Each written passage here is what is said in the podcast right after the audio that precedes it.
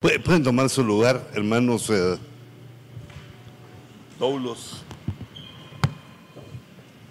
Todavía nos falta, ahorita estamos calentando motores. Y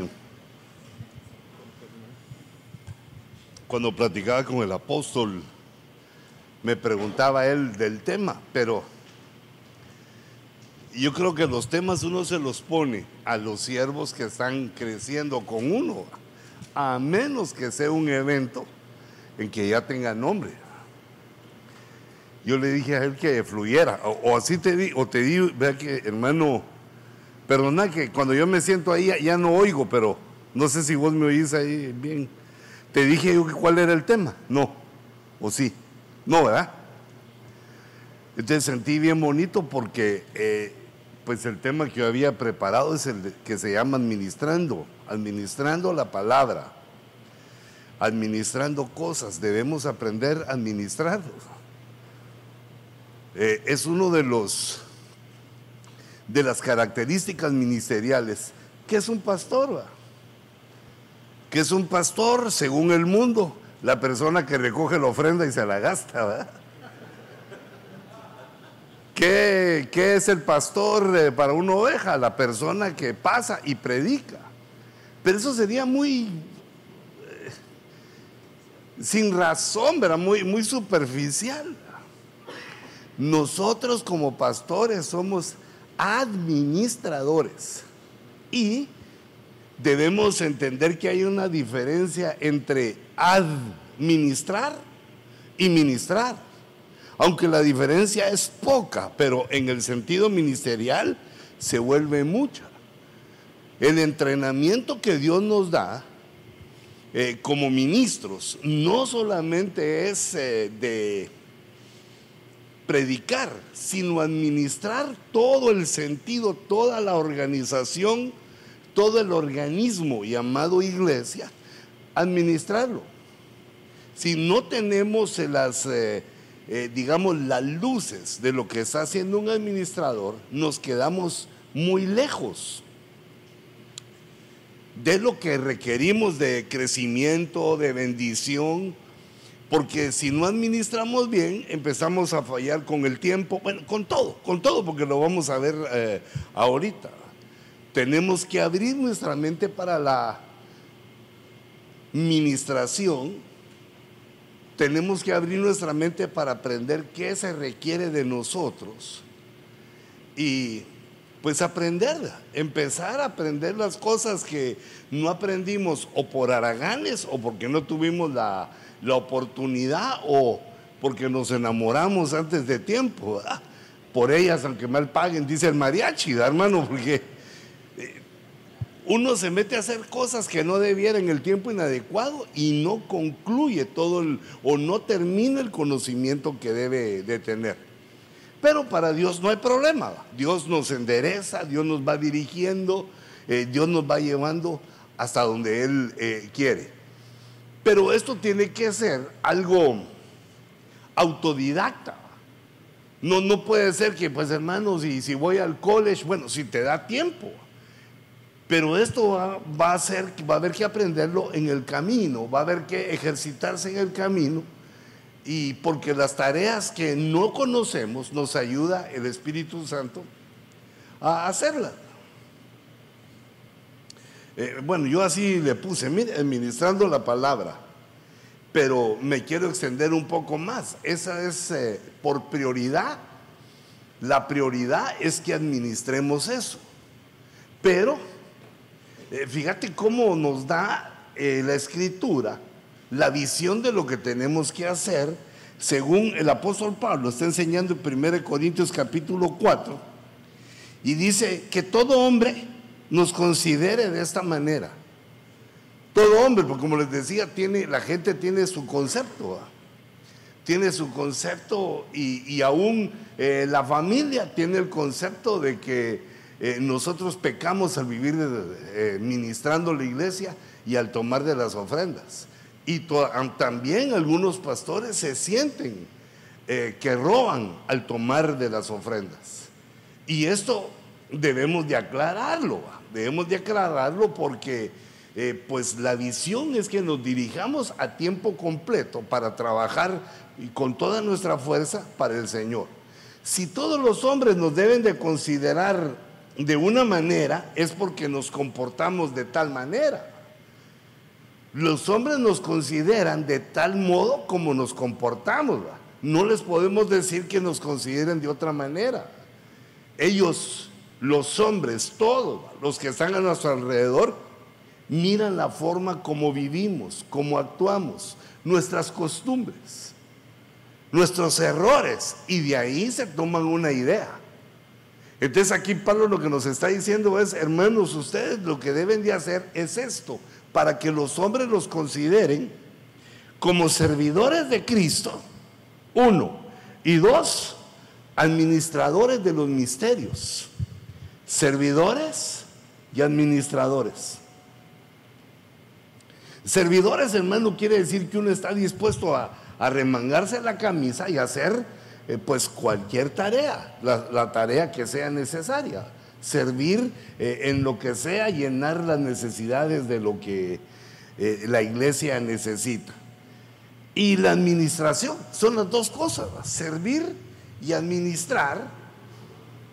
Y fíjate el concepto, ministrar entonces, ¿cómo, ¿cómo los hombres nos van a ver cuando ministremos? Ministrar entonces es servir y administrar. Servir y administrar. Porque la palabra administración eh, se refiere más que todo al que está ejerciendo un ministerio.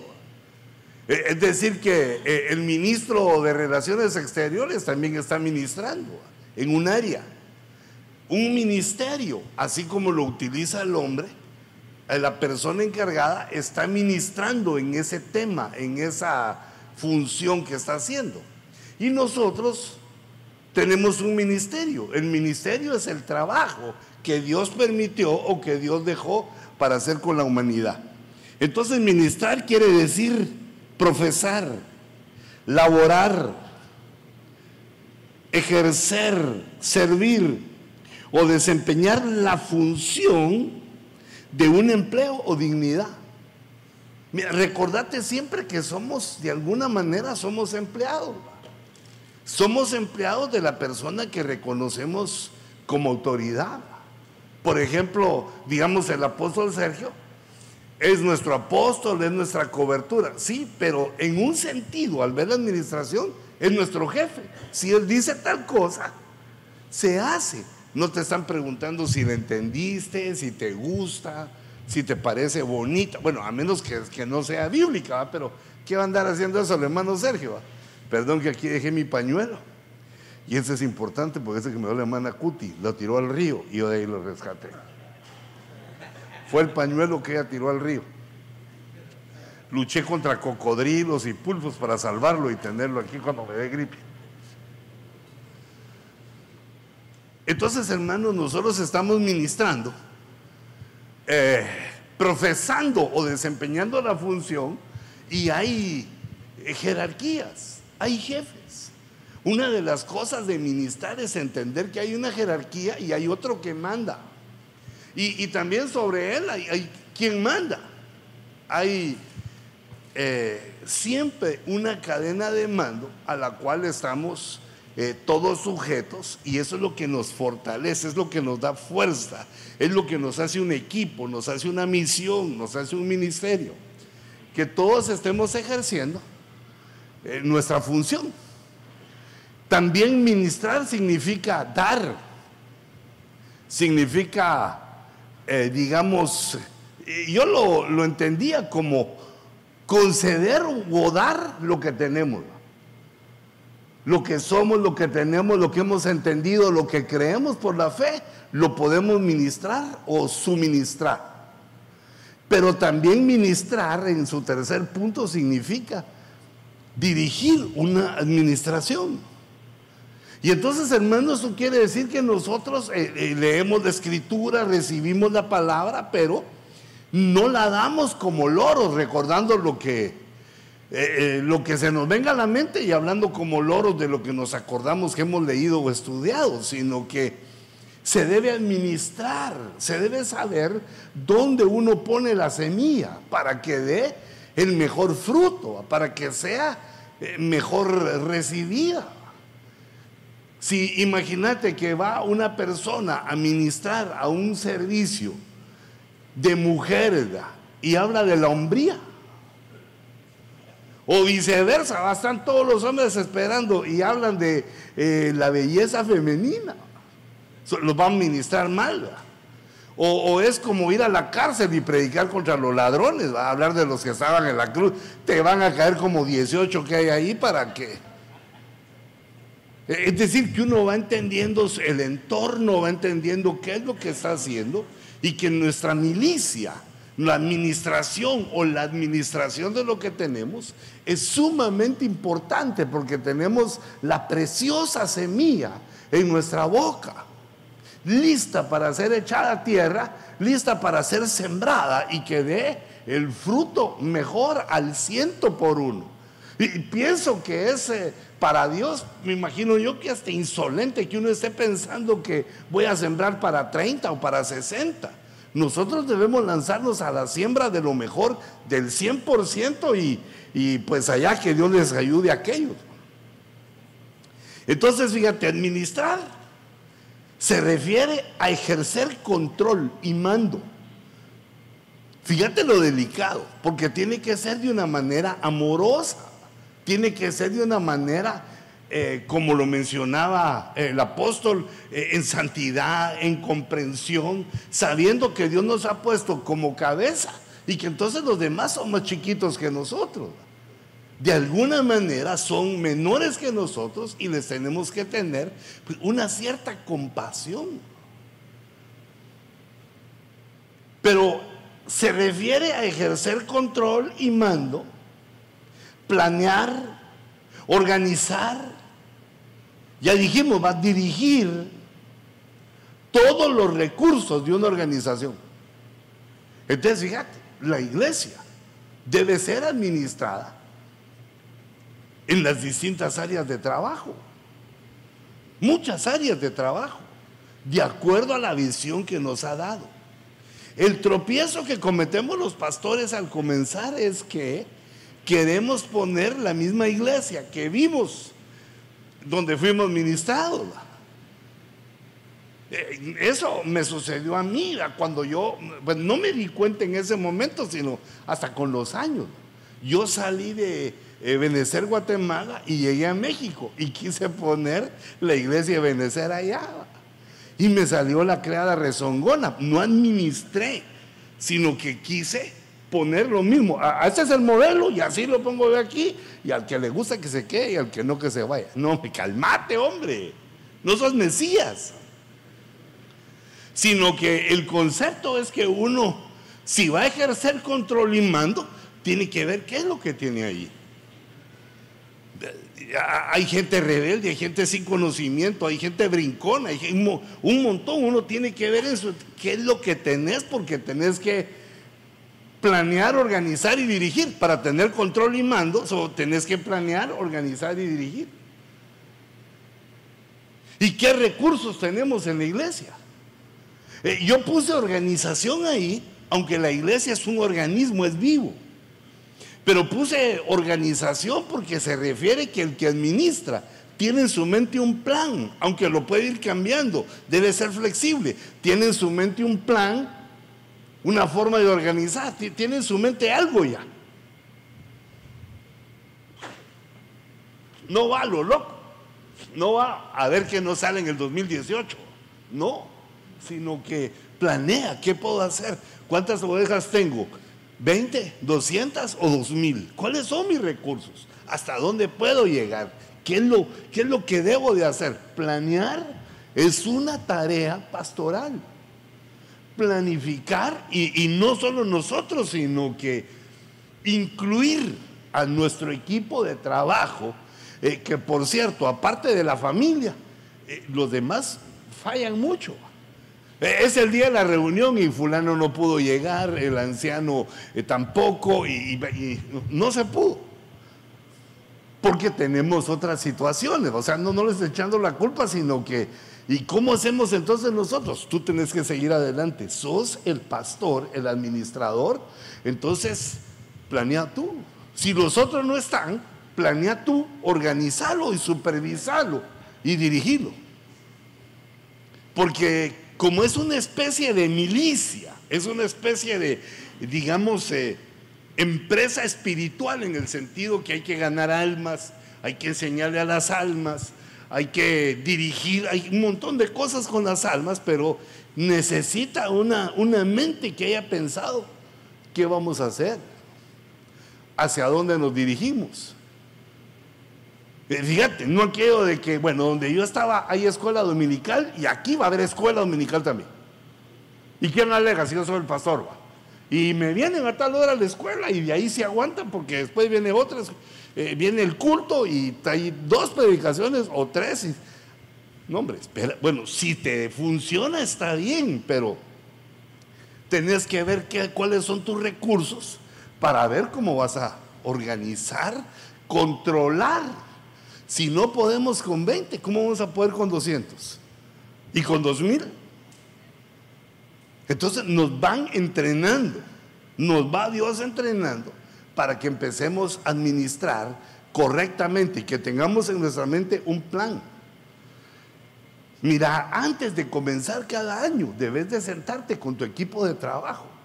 Como dijo un hermano, mi equipo de trabajo es pequeño pero eficaz. Así vos si quieres tu equipo de trabajo, mi esposa y yo. Qué equipón, buenísimo para pelearse. Eh, busca que crezca tu hijo para que haya el tercero que pues, se pueda votar y que quede un nonish. Pero es correcto, el pensamiento es correcto, tu esposa te está ayudando, e, ella también está pastoreando, ella también está fluyendo en administrar correctamente. Con toda certeza te digo que no va a haber quien esté más interesada que salga bien la obra humanamente hablando, que tu esposa. El más interesado es Dios. De ahí espero que seas tú. Pero tu esposa es, está en, la línea contigo, en la frontera. Si no, sería ella una autodestrucción. Sería como que ella misma se, destruyera, se matara, porque él y tú, ella y tú están en, en, la misma, somos uno. Entonces ella lo va comprendiendo, lo va agarrando, lo va entendiendo de acuerdo como tú lo hagas. Entonces, los recursos, los recursos para alcanzar objetivos y regular el uso de los recursos. Los recursos pueden ser medicinas, el tiempo, tu fuerza, los recursos que tenemos, tenemos que regularlos, porque si te los gastas todos, después ya no hay. Y si ya no hay, puede fracasar todo. Entonces fíjate que unos consejos para administrar, si no te graduaste en Harvard, como la mayoría, hay que recurrir por lo menos a tres herramientas. Después te voy a decir otras, pero esas son las herramientas que vienen ya en nosotros, porque Dios nos ha dado sabiduría. En el temor de Jehová hay un principio de sabiduría y ya está fluyendo en nosotros. Entonces es necesario razonar. Para razonar hay que pensar. Aplicar el sentido común. ¿Qué es lo que conviene? No lo que te conviene, sino qué es lo que conviene a lo que estás administrando. El, e, este sentido común tiene una faceta que es la justicia. El que administra tiene que ser justo con los demás para que no se rebelen, no provocar la rebelión porque ese es abundante.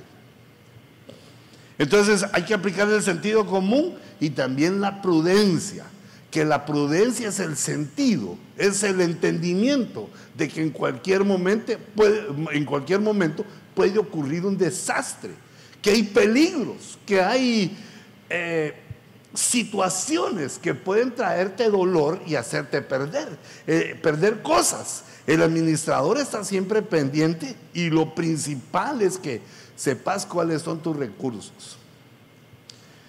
Eh, fíjate, esta palabra me gustó Administrar es graduar.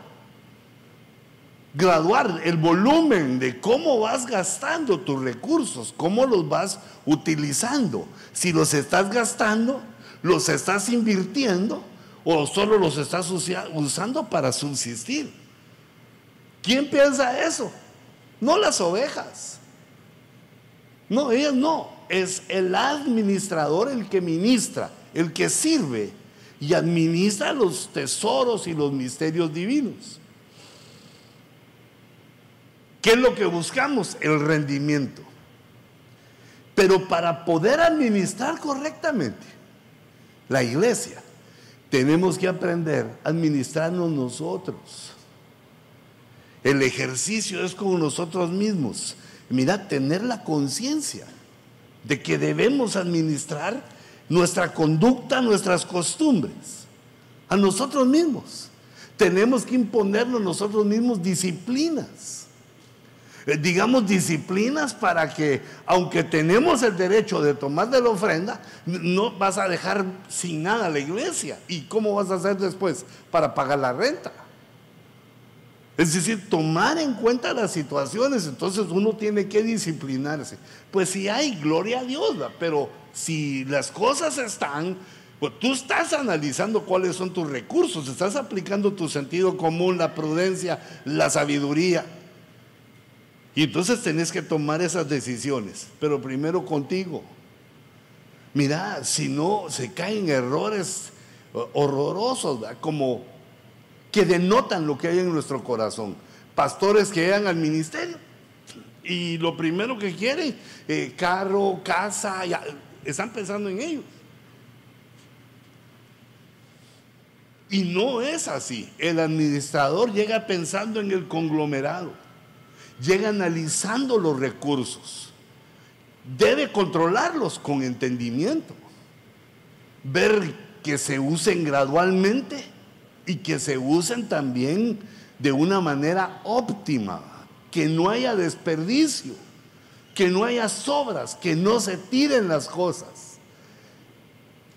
Porque son principios de pobreza. Bueno, que no se tire lo que sirve. Que no se tire, que no se desperdicie, porque son principios que atraen pobreza. Deben ser utilizadas las cosas que eh, obtenemos se compraron o se obtuvieron para tener un resultado. fíjate, esta administración de uno mismo es la que cuando no se efectúa hace pensar que uno no tiene tiempo. Administrador, tenés que tener tiempo. Tiempo para tus ovejas, tiempo para tu esposa, tiempo para estudiar, tiempo para trabajar si todavía estás eh, eh, en eh, deteniéndote o sosteniéndote con tus fuerzas en el trabajo.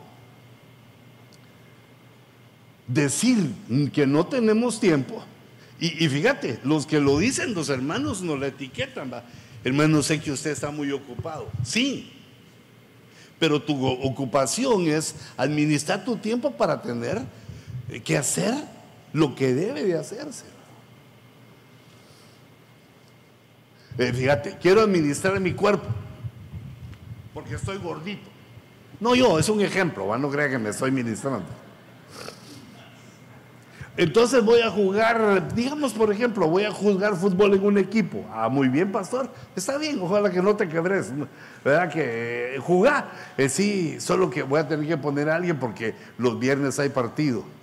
No, ¿y el culto? No, no podés hacer eso. Vean como dijo aquella hermana y hermano, yo el único día que no voy a la iglesia es el viernes porque mira que mi novela va. ¡Wow! El Señor de los cielos está a punto de descender en la novela. Ah, bueno, si quieres ese Señor de los cielos, tenés que administrar tu tiempo. E, ese día no podés. ¿Por qué? ¿Por qué no se puede? Estás administrando. O hermano, tú como pastor, tú como cabeza, estás administrando y decir, mi amor, no, hoy no. O ese Señor de los cielos, no. Conformate con ese Señor de la tierra que tenés aquí. Más seguro lo palpable. E, entonces, fíjate, solo unos tips para que los uses, porque tampoco es eh, escuela de economía. Administrate, sé disciplinado.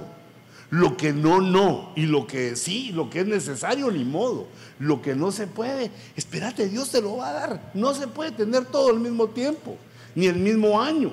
Disfrutar lo que Dios te da hoy, con tu trabajo, con la administración que Dios te ha dado, y más adelante vendrán frutos maravillosos que te los vas a disfrutar. Ya será otro tiempo, será otra administración, otra mente, pues la tuya, pero ya en otra visión, ministrando y administrando. Mira, para administrar hay que ejercitarse en la comunicación que es una de las tareas más difíciles, porque no fuimos enseñados para esto. A veces uno está taciturno, callado, no quiere hablar. La esposa va a preguntarle, o los hermanos que lo ayudan, mira y esto, mira el otro, y, uno... Mm, mm, mm". Cosas del alma, que a veces uno está en estado de no hablo. Pero es necesario que nos comuniquemos. Si no se comparte la información, hay graves errores, graves errores. Y se empieza a dividir porque cada quien agarra por un camino. Por eso es que la, la primera ayuda no es la primera dama, ni la primera combatiente, como dicen los comunistas, sino que la pastora, la sierva que te ayuda, tiene que estar enterada de lo que estás haciendo. Así como se entera también de, tus cosas, de tus gastos. ¿De cuánto ganas? De todo. ¿Por qué? Porque vamos llevando las cosas juntas. Pues si no, yo pienso que tengo 10 y no porque ella agarró 8, quedan 2 y yo haciendo planes con 10. ¿Te das cuenta? Si se pierde la comunicación, ya no se puede administrar correctamente, o, sí se puede, pero van a haber choques, porque va a haber que estar corrigiendo a cada rato y poniendo en ridículo al que uno ama, porque dice una cosa y uno dice, no, así no es.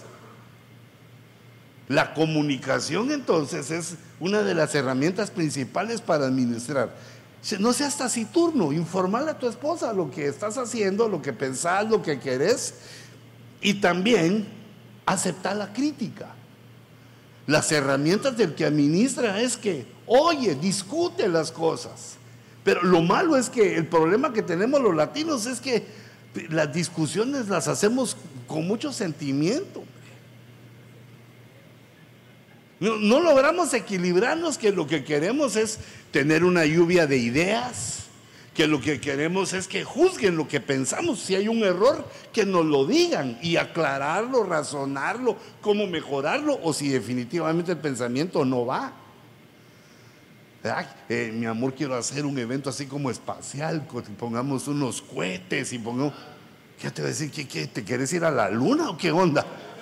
No, eso no, mejor, mira, mejor traigamos unas cosas para que los niños salten, para que los niños... te dan, te dan no tomemos tan a pecho las discusiones, a menos que el que esté discutiendo contigo sea insolente. Porque entonces estás perdiendo la autoridad. Tenés que hacer un llamado a, la paz. Pero como ya sé cómo somos los latinos, también uno se pone insolente. Así que aquí soy yo el que mando. Mira, aquí vos sos mi oveja ahorita y te sujetás.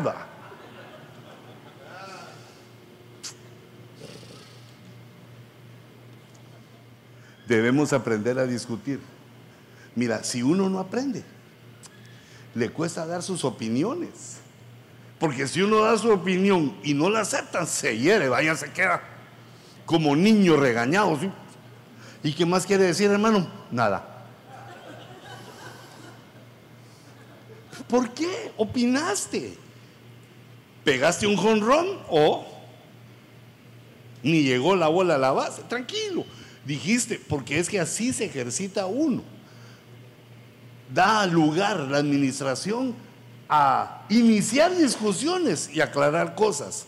¿Por qué hiciste esto? ¿Por qué hiciste aquello? Antes de, eh, digamos, disciplinar o regañar, hay que ver las razones. porque la gente que nos ayuda le estamos dando una autoridad. Y como no estás ahí cuando él está ejerciendo la autoridad, puede meter la pata. Hay que soportarlo porque también él está aprendiendo. Si mete la pata, eh, se corrige, le decís, mira, pensá de esa manera, yo lo hubiera hecho así, mira lo que causaste. Porque si no, ¿cómo entrena uno a los que vienen atrás? Se vuelve uno el divino, el único, el pastor, al que nadie más puede como él, nadie piensa como él. Y eso, aunque eh, de una manera es verdad, porque el pastor lo usa uno, pero eso te hace mal a tu orgullo. Ya te hace creer que los demás son los perdidos que van al infierno y vos sos el querubín. Pero no el caído, ¿verdad? sino que...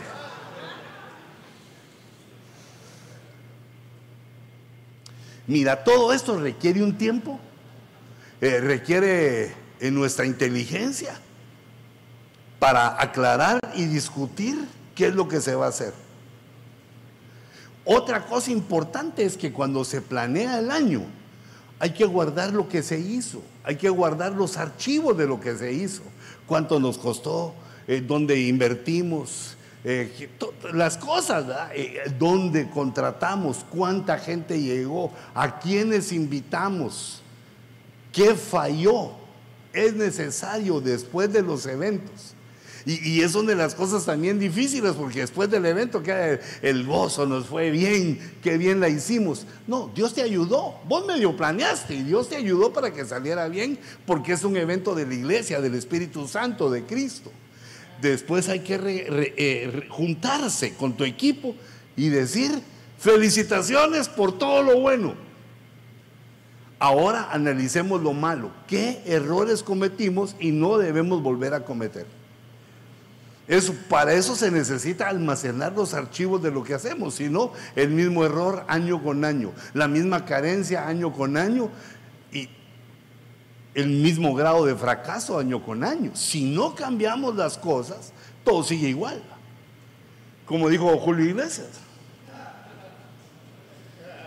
Mira este punto. Parece como es iglesia, Julio Iglesias. Debe haberse convertido ya Mira, hay que aprender cuáles son las tareas más importantes. Si administras bien toda la iglesia, todo, y después a la hora te toca predicar y no tenés nada, andas ahí chillando delante del Señor que me baje algo.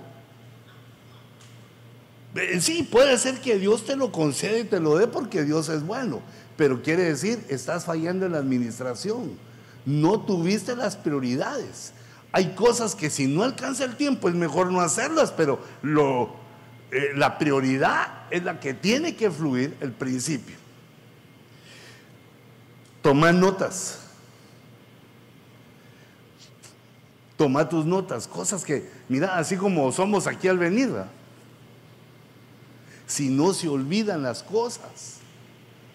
Y cuando uno está oyendo la palabra o adorando o en la reunión, administrando, se le vienen a uno grandes ideotas, que corre peligro de cambiar la E por la I. Se nos vienen buenas ideas, apuntalas, apuntalas y después regresa a ver qué, qué apuntaste. Mira, usa la tecnología. Busca en, YouTube cómo podés mejorar. ¿Qué es lo que necesitas? ¿Una agenda? ¿Qué, es lo que necesitas? ¿Un calendario? ¿Qué necesitas? Busca la tecnología porque hay un... Ese es el país de los administradores. Y se han inventado y hay cientos, yo digo que hasta miles de programas, aplicaciones que te pueden ayudar de alguna manera eh, en la iglesia. Solo es de mirar si uno logra creo que no somos tan atarantados. Y si en algo nos falta, el Señor nos va a dar por su espíritu la lucidez. Pero si no lo hacemos, va, pero, pero fíjate, entonces la, la herramienta la tenemos a disposición. Es de saber cuál es y de ejercitarnos en el uso. Pero lo importante es administrar el medio ambiente, los recursos espirituales. Esa es la prioridad. ¿Cómo nosotros administramos la palabra? Fíjate, por ejemplo, eh, este caso que Felipe le habla, le habla al etíope. Es un caso en que Felipe detecta que el etíope lo que necesita es que lo evangelicen, aunque el etíope ya era un adorador, pero necesitaba que lo evangelizara. Y, entonces, mira, allá atrás puse esa gráfica.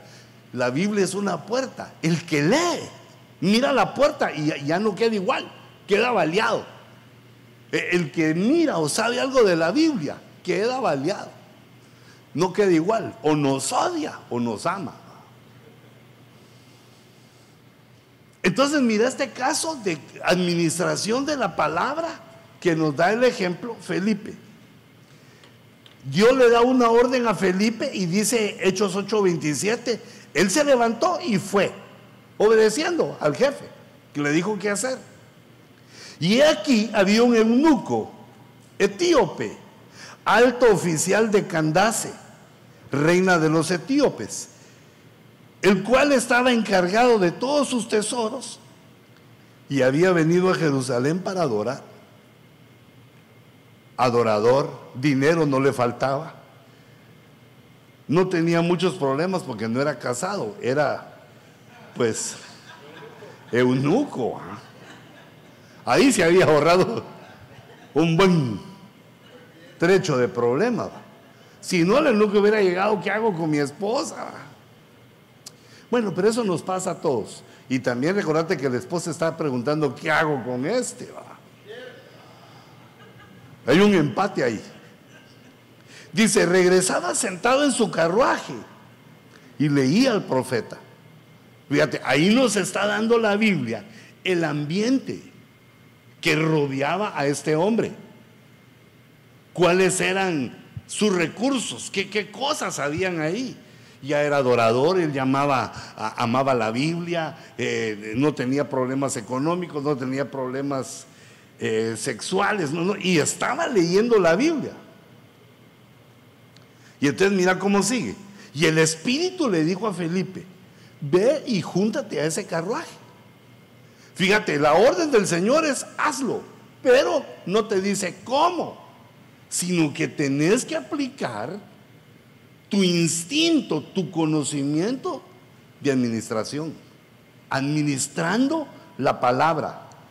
Ve y júntate a ese carruaje. Y lo hace Felipe, pero no llega imponiendo su ambiente, sino que él mira, corre.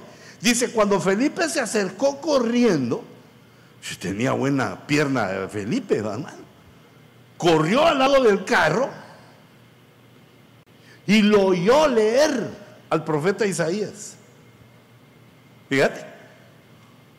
Porque él no sabía todo lo demás que nosotros nos está explicando el libro de los Hechos. Nos está explicando lo que rodeaba, los recursos que tenía a mano el hombre, el eunuco etíope, adorador, lector de la escritura, pero no entendía.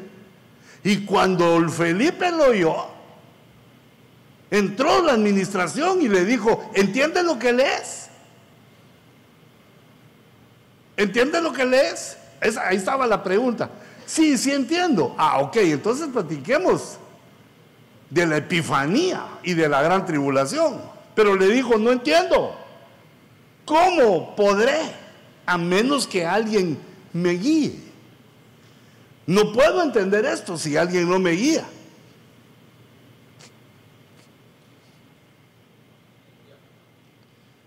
E invitó a Felipe a que subiera y se sentara con él.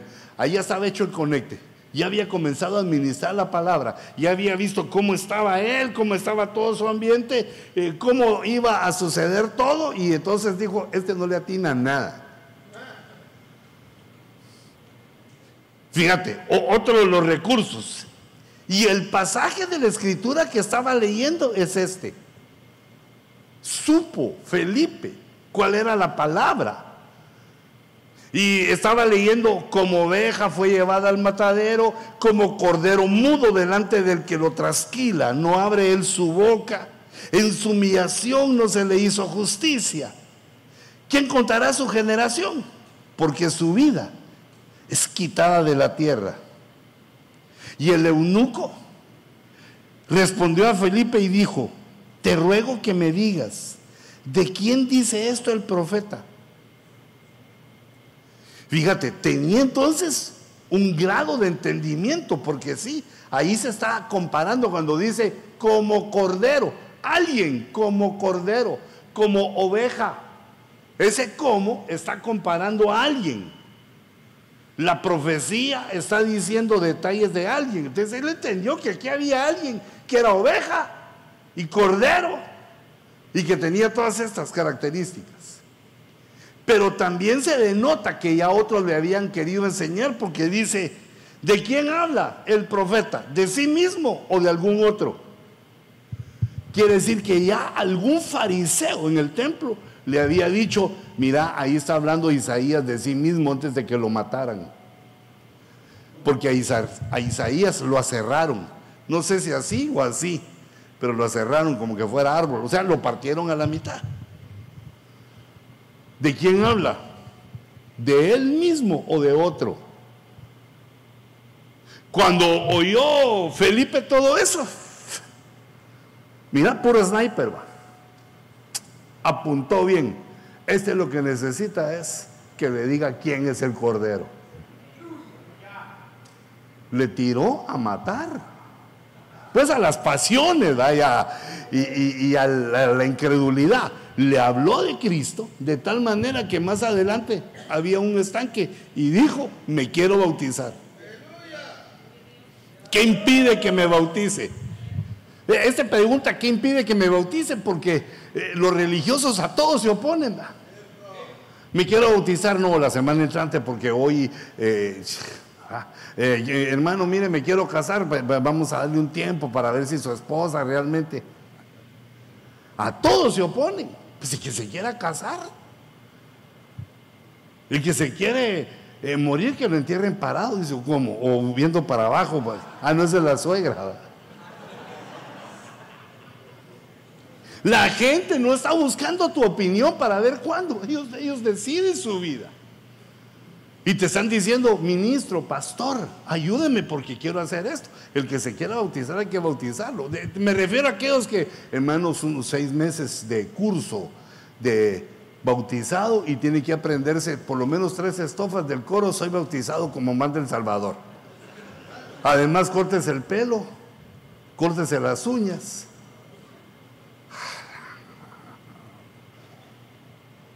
Después lo de afuera se quiere lavar por dentro. Eh, mi hermano, me quiero casar porque se siente que está en adulterio. Se siente mal por la situación. Quiere un hecho sin mancía. Solo, bueno, está bien, hermano. ¿Y qué, qué querés? ¿Cuántas veces te has casado? ¿Cómo, cuándo, dónde? ¿Te puedes casar? Sí. Te caso. ¿Cuándo? Ya compraste el vestido. ¿Qué vestido, hermano? Yo te acuche. No, el de tu mujer se lo tenés que comprar vos también, hombre. Aquí casan con vestidos. Apuntando bien, administrando bien, porque les podrías hablar de otros temas, les podrías hablar de los siete truenos de Juan, ah, hermano, para que sepan que tenés un conocimiento tremendo de la escritura. Pero no es eso lo que está requerido, sino que ahí es la preciosa semilla, la que se siembra con lágrimas. La que se siembra con lágrimas y es la palabra evangelista que ahí queda. Y, fíjate, porque ¿qué le dio este transeúnte etíope? ¿Qué le dejó a Felipe? Pues no iba a diezmar, ¿va? Si él iba a Etiopía. No iba a llevar a toda su familia, a sus amigos a la iglesia. Él se iba. No quedaba nada para Felipe, pero nosotros no trabajamos para nosotros mismos solamente, sino trabajamos para el cuerpo de Cristo, que se convierta a alguien y que se ponga donde quiera. Claro, mejor si se queda con el que lo evangelizó, pero no necesariamente. Entonces, eh, eh, fíjate, cómo Felipe administra la palabra, oyendo, conversando con el etíope. Y mira cuál es su área y ahí le daba. Te digo porque hay unos hermanitos de una vez que le entran a uno con Apocalipsis. Entonces, no vas a empezar con ellos, hermano, pero hacerte a Cristo. Esos ya saben, te quieren preguntar hasta cosas que vos no sabes. Entonces, viendo, buscando el francotirador, buscando dónde se pega, dónde hay que darle al blanco con certeza. Fíjate, además hay que agregar aquí a este hermano Zafán, que ese no debe haber ser latino, porque los latinos se zafan. Ah, cuando no les gusta, a veces zafán.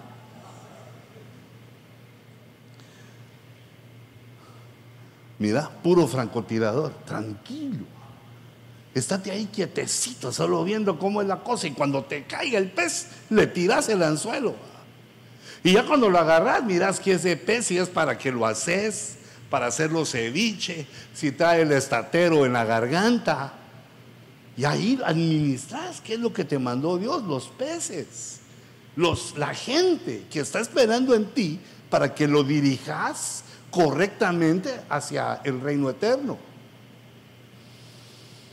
Y resulta que en ese momento Zafán era un escriba que estaba en la calle. Israel se había olvidado de la palabra de Dios y tenían años que ni se acordaban de leer, ni nadie, ni el sacerdote, ni nadie. Eh, tené cuidado de eso. Tené cuidado que la administración no te vuelva fariseo que solo estás administrando eh, el dinero, las vidas, dando órdenes, diciendo, conduciendo, porque eso es peligroso. El dinero y el poder tienden a arruinar el corazón. ¿Cómo es que Dios nos equilibra con la palabra? Déjate equilibrar. Como Zafán. Fíjate lo que pasó Zafán. El rey Josías mandó a que se arreglara el templo. Ah, hay que arreglarlo, hay que tenerlo bonito. Entonces el sumo sacerdote Hilcías dijo al escriba Safán, he hallado el libro de la ley en la casa del Señor.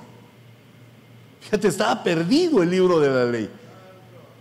Estaba en la casa del Señor, estaba en el lugar de los tesoros. Cuando sacaron el dinero de los tesoros para arreglar el templo, encontraron el libro de la ley. Y ese es un ejemplo maravilloso, lindo, para que cuando tú recojas o ministres la ofrenda, lo enseñes. Que cuando uno busque los tesoros para el templo, aparece la revelación de la palabra también. Cuando uno se preocupa por el templo y da el tesoro, ahí encuentra también la ley de Jehová, como le encontró Hilcías. Pero Hilcías, siendo sumo sacerdote, no lo usó, solo le dijo al escriba, mira, ahí esto, como quien dice, léelo vos. E Hilcías dio el libro a Zafán. Yo no se lo hubiera dado, si él era el sumo sacerdote. ¿Y qué hizo Zafán? Lo leyó. Y fue con el rey, el escriba Zafán, ahí, ahí se sabe que es escriba, mira. El escriba Zafán informó también al rey diciendo, Primero le informó que se estaba ahí arreglando, que habían empezado los trabajos, y, le dijo el sacerdote Hilcías, me ha dado un libro, el libro que él ya había leído. Él ha de haber visto en el ambiente cómo estaba Josías, porque le dijo, y lo leyó en la presencia del rey. Ya lo había leído, él solito. Entonces ya sabía que le podía leer, porque no, no se le iba a leer todo, le leyó una parte a Josías. Y mira lo que pasó. Sucedió que cuando el rey oyó las palabras del libro de la ley, rasgó sus vestiduras. Vino un espíritu de arrepentimiento. A ese no había que convertirlo. Ni a este ni a Israel había que buscar el arrepentimiento porque habían perdido el libro de la ley, se lo habían olvidado. ¿Qué hace el escriba Zafán? Apunta al corazón del rey. Y Josías se humilla, se arrepiente y hace las cosas necesarias para que el pueblo se arrepienta también. Mira, no solo es cosa de hablar de la Biblia.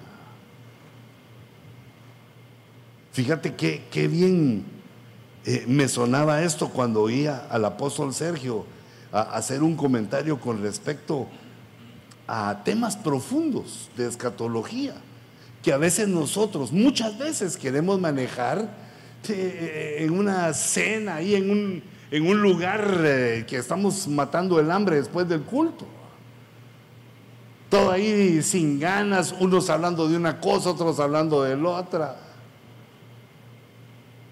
Otros pidiendo el postre y uno aguantándose como los machos. Porque uno no puede comer eso ya. Y, y queriendo hablar de cosas muy sagradas, de cosas sagradas. Tenemos que apuntar bien. ¿Qué es lo que estamos hablando? ¿Qué es lo que estamos diciendo? Porque la gente también debe conocernos en nuestro sentido humano. En el sentido de que vivimos en la tierra, aunque no somos del mundo, vivimos en la tierra. Uno se comunica con la gente y la gente está. Y uno llega y, qué golazo el del chicharito hoy, hermano. La gente dice, oh, ese vive en el planeta Tierra, no vive en el Antiguo Testamento. Queriendo acercarse, queriendo ver el entorno, queriendo administrar a las personas que tenemos cerca. Toda persona que tenemos cerca es porque Dios nos la envía. No es producto de la casualidad o, o de alguna situación. Dios nos la está enviando para algo. Fíjate, por ejemplo, se le aparece el ángel Gabriel a Daniel. Mira cómo viene la cosa. A ese sí le vienen a hablar de escatología. Pero mira cómo está Daniel. Está muy cansado. A la hora de la ofrenda de la tarde. A esa hora de la ofrenda son las 3 de la tarde. Es cuando uno está más... Esa es la hora para la mayoría del café obligado. Te dio un ánimo para llegar hasta las 5 de la tarde en el trabajo. Fíjate cómo Gabriel mira a, a Daniel la situación que está y cómo él administra la palabra, porque le empieza a hablar de otro montón de cosas. Gabriel, el hombre, pero ahí es el ángel, a quien había visto en la visión al principio, se me acercó, estando yo muy cansado como a la hora de la ofrenda. Estabas cansado, pero era hora de ofrendar, era, era hora de actuar, de ministrar. Me instruyó, instrucción.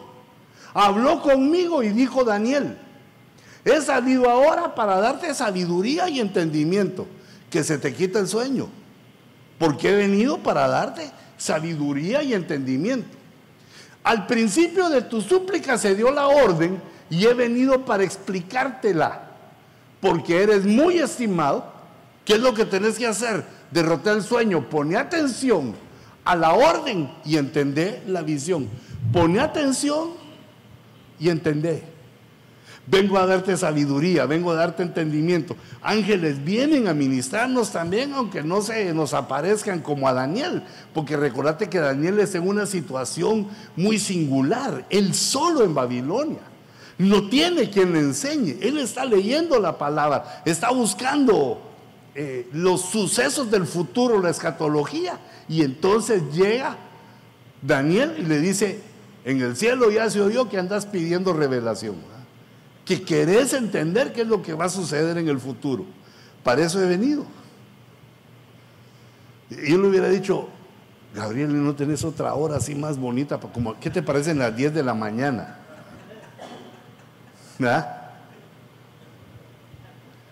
Fíjate cómo también el ángel no llega a hablarle cosas que Daniel ya sabe. Daniel no había que hablarle de arrepentimiento porque estaba firme. No había que hablarle de conversión, ya se había convertido. Este lo que quería era lo escatológico, el futuro, para sostenerse ante los reyes gentiles. Necesitamos conocer el futuro, eso los, eso los asombra, te hace valioso ante sus ojos que nos hagamos expertos en escatología. Ay, conforme a lo que Dios nos va dando. Fíjate, otro caso. Este me gustó mucho. Es el de Pablo a los berianos. Fíjate, vio el pueblo que lo estaba recibiendo, vio, notó el pueblo que estaba escuchándolo. Dice, enseguida los hermanos enviaron de noche a Pablo y a Silas a Berea, los cuales al llegar fueron a la sinagoga de los judíos, de una vez. Estos, los berianos, eran más nobles que los de Tesalónica, pues recibieron la palabra con toda solicitud. Esa es la nobleza cristiana. La nobleza cristiana está en dos puntos. Primero, recibir la palabra con todo el deseo, el ánimo. Predíqueme, pastor, predíqueme, enséñeme. Lo recibieron con toda solicitud y de ahí escudriñando. No solo ya recibí esto, gracias a Dios, no, ahora voy a mi casa a ver qué más hay escudriñando diariamente las escrituras para ver si estas cosas eran así. Si no le estaban dando cuentos, le estaban hablando mitos y leyendas o qué no, ellos iban a la Biblia. ¿Dónde, en qué se basa Pablo para decir tal cosa? Entonces Pablo vio la nobleza espiritual de esta gente y de esa manera les predicaba dándoles citas, inspirándolos, porque sabía que iban a investigar, eran investigadores. Mira, unos investigan cómo, cómo curar el cáncer, otros investigan cómo hacer bien los negocios. Tú y yo tenemos que investigar cómo salvamos, cómo dirigimos al reino eterno a la gente que nos oye. Pablo dirigió a los berianos a la comprobación, a la certeza de lo que está escrito a, la certeza de lo que estamos creyendo. Aunque Pablo tenía unas luces que ningún otro tenía. Pablo tenía unas revelaciones y un entendimiento que ningún otro de los apóstoles eh, tenía. Sin embargo, él les predicaba, ah, eran como sus discípulos. Esta era una iglesia de discípulos que seguramente eh, fueron a predicar por toda Europa, Asia, donde vivieran. ¿Por qué? Eran nobles. Recibían y escudriñaba. Ahora el ministerio nos da cierta, diríamos, seguridad. Uno está oyendo, al, digamos, uno está oyendo al hermano Sergio y sabe que está hablando de la Biblia. Uno también conoce sus versiculitos ahí, le atina, ¿no? Eso lo leí en tal parte. Aunque sea en Apocalipsis, uno dice, lo leí en Corintios. Pero no importa si te equivocaste por unas 20 cartas, sino, pero ahí está. Entonces, la certeza del que nos predica, la certeza de la gente que conocemos, porque somos parte de ese equipo, nos conocemos. Eso nos abrevia la investigación de ver si lo que él dice está en la Biblia. Pero nos exhorta a la investigación de otros temas adyacentes de otros temas que están a la par, que surgen de lo que Él está enseñando, y son los temas que nosotros investigamos y de los cuales debe estar llena nuestra aljaba. Administrando la preciosa semilla, administrando ese conocimiento maravilloso que tenés, que te ha costado años tener. Tenés años de escuchar la palabra, tenés años de servir a Dios. Todos esos años, ese tiempo, se va poniendo como tu experiencia, va a tu favor, a tu récord, y te va dando el ejercicio administrativo en todo sentido. Te va haciendo sabio para tus fuerzas, cómo eh, administras tus fuerzas. Si amaneces estudiando un día a las 4 de la mañana, te va a ser difícil ir a trabajar al día siguiente. Debes administrar tus fuerzas estudiar en los momentos adecuados. Mejor estudiar hasta la una y a la hora de lunch ayunar y te echas otra tu hora leyendo ahí. Más 15 minutos de escapatoria del baño, otra vez ahí con tu celular, te echas otro salmo ahí. ¿ah? Vas adelantando con el tiempo, estás administrando tu tiempo, porque si no, desbaratas tu vida. Hay un descontrol y ya no podés enfrentar la responsabilidad que tenemos en la administración. Y por último, esta administración que hace Esdras al pueblo de Israel, maravillosa. Eh, fíjate, dice, se reunió todo el pueblo como un solo hombre en la, plaza que estaba en la puerta de las aguas. Mira qué figura, ¿va? En la plaza de la puerta de las aguas. La puerta que cuando se abre entran las aguas. El agua tipifica la palabra, la frescura. Quita la sed. Hace que uno se trague las galletas. Todo lo reseco que uno tiene en la boca. Y pidieron al escriba Esdras que trajera el libro de la ley. La ley de Moisés que el Señor había dado a Israel. Entonces el sacerdote Esdras trajo la ley delante de la asamblea de hombres y mujeres y todos los que podían entender lo que oían. Estos, este pueblo pide palabra.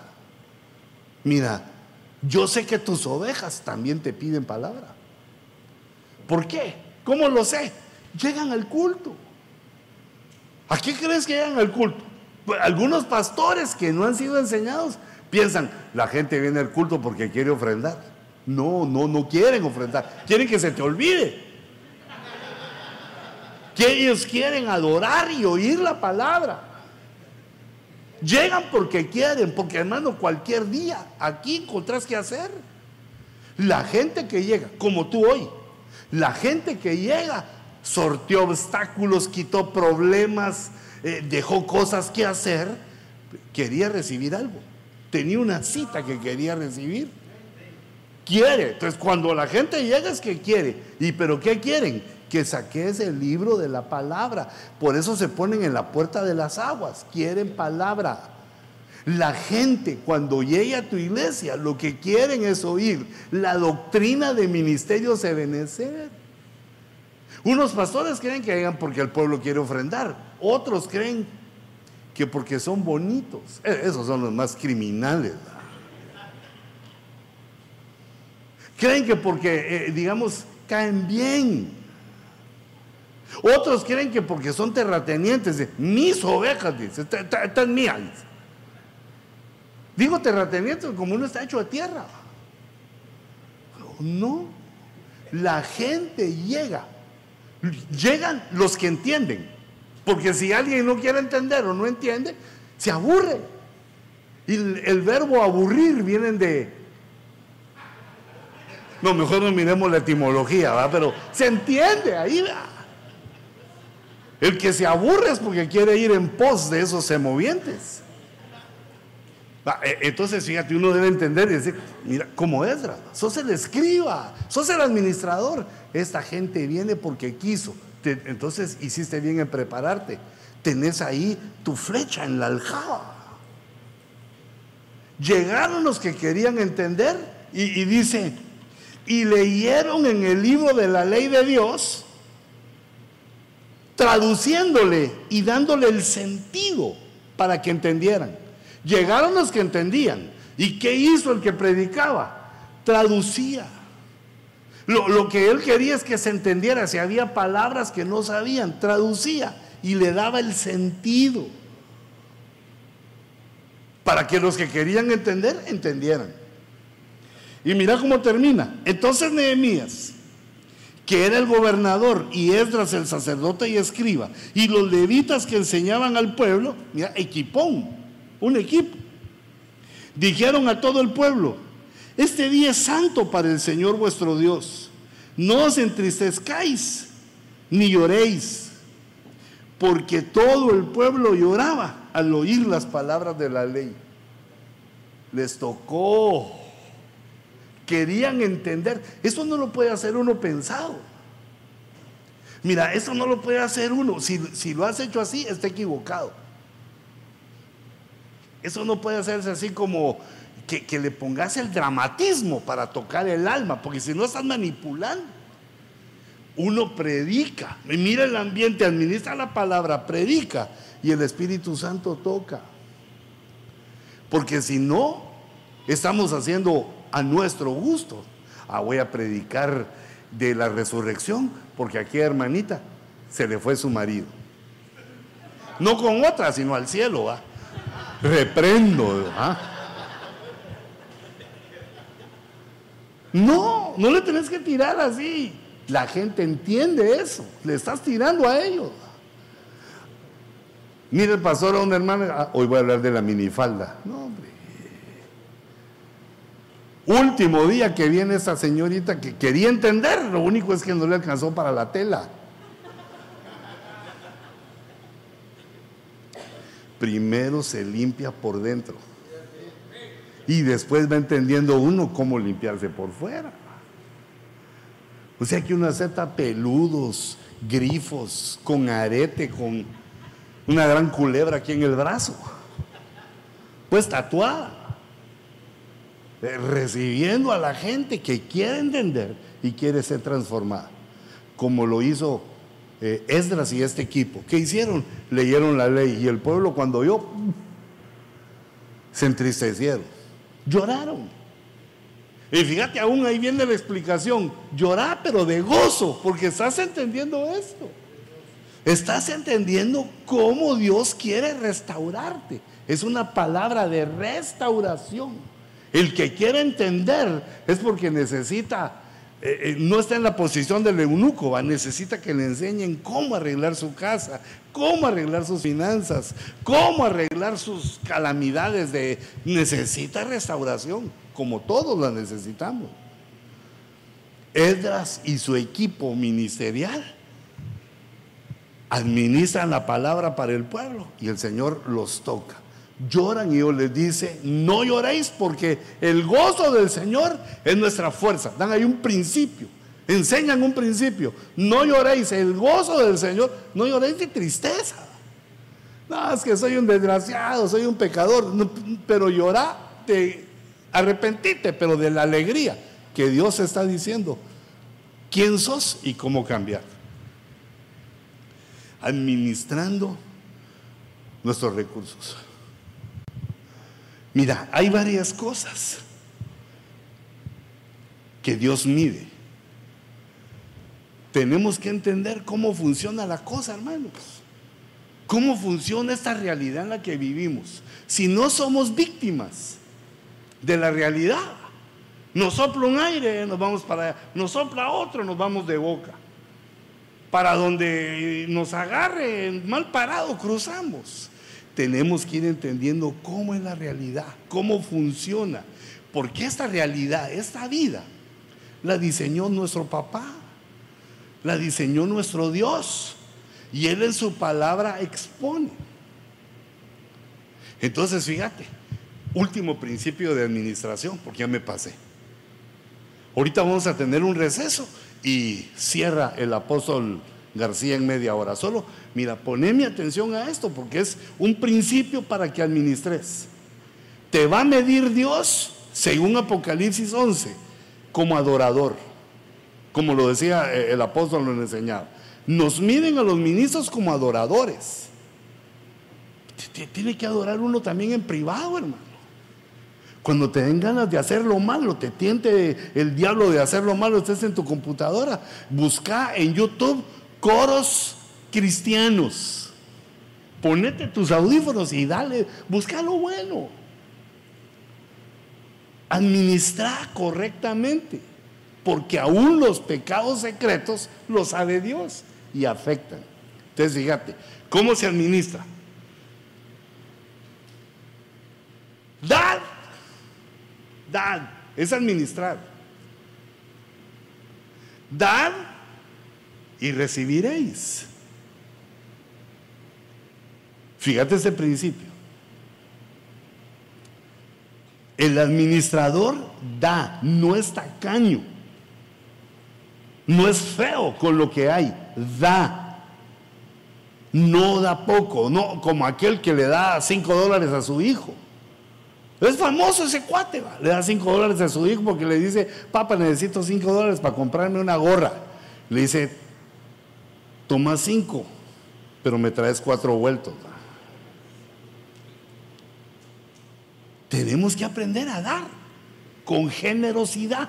Pero fíjate por qué. Dad y recibiréis. Y después empieza a decir cómo se recibe. Medida buena, Hay cuatro medidas en que se recibe. Solo que la buena sería la última. Buena, abundante, remecida y rebosante. Dad y recibiréis. ¿Cómo recibiréis? Como dais. Si das una medida buena, vas a recibir medida buena. Si la das abundante, medida abundante. Así funciona la realidad de Dios. Si das, si tu medida es sobreabundante, que, eh, ¿cómo es la palabra? Que rebosa. Cuando te toque que te den a ti, va a rebosar. Y fíjate cómo termina el verso. Dice, con la medida que midiereis. ¿Por qué? Porque el que recibe no sabe con qué medida midió el que te dio, solo lo recibe, a menos que sea la mujer de uno, a la mujer sí sabe. oh, hijita, deberías de saberlo. No, no seas como Messi que se conforma con el 1-0 y ya no juega, no revelate, este le toca empatar, pero en la buena manera hablando, a que no te golee. Fíjate, fíjate, este hombre que nunca le dijo a su mujer sus secretos, se muere. La esposa no sabía el número de cuenta, no sabía los passwords, eh, ni siquiera podía entrar al teléfono. Todo lo tenía aquel bajo llave. Yo digo que cuando llegó al cielo, lo primero que le dijeron es: Te regresas ahorita a dejar. Eh, ¿Y qué va a hacer tu familia si vos no estás? No saben nada, ni cuánto tenés. Y yo he escuchado gente decir, a mi esposa debe tener bastante, porque a cada ratito se mete en la alcancía en los billetes. Sí, pero por aquí entran y por aquí se los gasta después comprando. Tenemos que saber de a cómo estamos, de a cómo damos, porque con la medida que midáis, dad, pero mira la medida porque con esa medida después te miden a ti los otros. Qué error ministerial. El ministro que espera mucho, pero es tacaño. Tiene la promesa de Dios que va a tener mucho y quiere comprar cosas, la quiere para la iglesia y también para él. Espera mucho, no diezma. No sabe dar. Y entonces cuando llegan sus ovejas, eso se maneja por espíritu. También las ovejas lo miden a él así, es por espíritu. Este no sabe medir con el diezmo, ni nosotros. Aunque les enseñes, esto funciona por espíritu. Entonces fíjate la administración. Yo quiero que tengas mucho. Le pido a Dios que tengas mucho. Primero ovejas. Como dijo aquel apóstol, dijo, yo quiero que los pastores que están conmigo tengan muchas ovejas así, que les den problemas a ellos y me dejan de fregar a mí, dijo. No, yo quiero que tengan muchas ovejas, pero no por eso, sino porque, porque es que uno de pastor lo anhela, hijitos. Uno quiere eso. Que no le quepan, es el problema deseado, que, no quepa la gente, que, eh, que la iglesia rebosante. Pero ¿y cómo medís tú? Ni no llegamos ni a medida buena, así te miden. Tené esto como garantía de tu administración. No se da de lo que no se tiene, pero de lo que se tiene tenemos que aprender a dar de acuerdo a cómo te van a medir. Así te van a medir y entonces es sabio. No esperes llegar a viejo para entender esas cosas. Hacerlo desde joven para que cuando apenas empiecen a asomarse alguna que otra cana en tus sienes, ya estés rebosando. Todo tiene su tiempo, todo se tarda. La administración tarda un tiempo, pero el que toma los principios administrativos de la Biblia y los desarrolla, triunfa, logra las promesas que Dios nos ha dado. Padre, por favor, ayúdanos a dar con una medida digna de tu grandeza y digna también de lo mucho que nos has dado. Permítenos, Señor, aprender de esta administración tuya que rebasa por mucho la administración que enseñan en la tierra. Que un espíritu de sabiduría y de entendimiento venga sobre tus siervos para que administremos correctamente lo mejor que podamos, nuestro mejor esfuerzo, no administrando a los otros, sino administrándonos primero a nosotros mismos y la casa, la iglesia que Dios nos dio. Te ruego, Señor, que nos des esa sabiduría. Te ruego que nos envíes ese espíritu administrador de entendimiento. Y te ruego que bendigas nuestras ofrendas. Permite, Señor, que sea sobreabundante nuestra ofrenda. Y que tú así nos midas con las ovejas que en nuestra casa aportan al alfolí. Da, Señor, de tu abundancia sobre tus siervos. Que se haga vida este principio. Y conforme a tu palabra, seamos medidos en este momento y hallados fructíferos, hallados rebosantes. Señor, recibe nuestra ofrenda, nuestros diezmos, aportaciones. Quita, Señor, toda todo espíritu de mendicidad, todo principio de pobreza.